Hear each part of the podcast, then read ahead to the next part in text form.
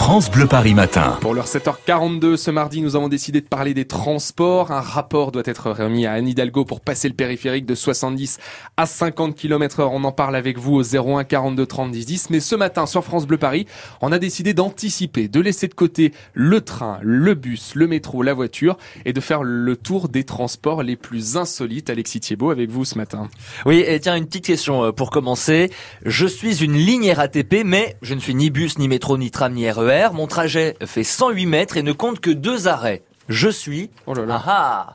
Eh ben, c'est une euh, ligne, Ju- Julien Lepers. une déjà, ligne gérée par la RATP, c'est le funiculaire de Montmartre qui va Ah, bientôt oui. fêter ses 119 ans, qui permet donc de monter euh, au sommet de la butte Montmartre et d'accéder au Sacré-Cœur sans avoir à grimper les 220 marches de la butte.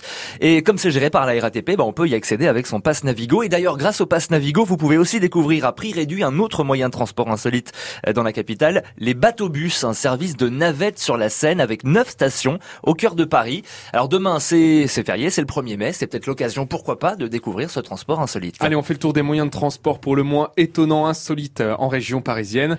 Et sur la route aussi, on trouve euh, des transports assez, assez dingues. Oui, alors bon, euh, surtout destiné aux touristes, on va pas se mentir, mais là encore, euh, vous pouvez profiter des, des nombreux jours fériés du mois de mai euh, pour découvrir, par exemple, Paris en deux chevaux. Alors la voiture mythique, hein, évidemment des années 50. Au volant, il y a un chauffeur en béret et marinière. En gros, vous êtes dans la peau de, de Bourville, dans le Cornio. Il y a plusieurs compagnies qui proposent de visiter Paris en deux chevaux. Sinon, autre moyen de transport étonnant, on en voit de plus en plus dans la capitale. Ça nous vient tout droit de Thaïlande, le tuk-tuk.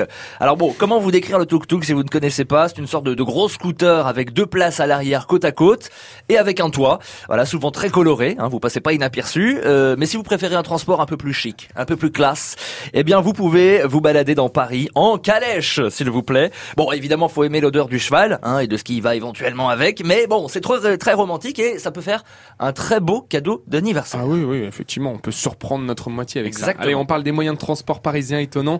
Alexis Thiebaud, vous qui êtes expert de Paris, on va regarder maintenant vers l'avenir. Qu'est-ce qui nous attend demain niveau transport? Alors déjà depuis plus d'un an, Paris teste des navettes autonomes. Ce sont des, des sortes de minibus d'une capacité de 6 places assises, 100% électriques et donc sans chauffeur.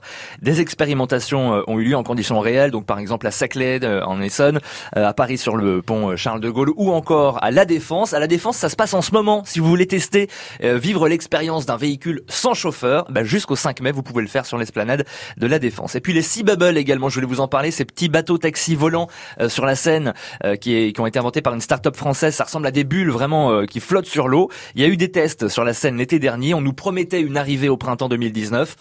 Bon, bah on n'a pas de nouvelles. hein. Visiblement, il y a du retard, mais ça devrait tout de même arriver d'ici deux ans.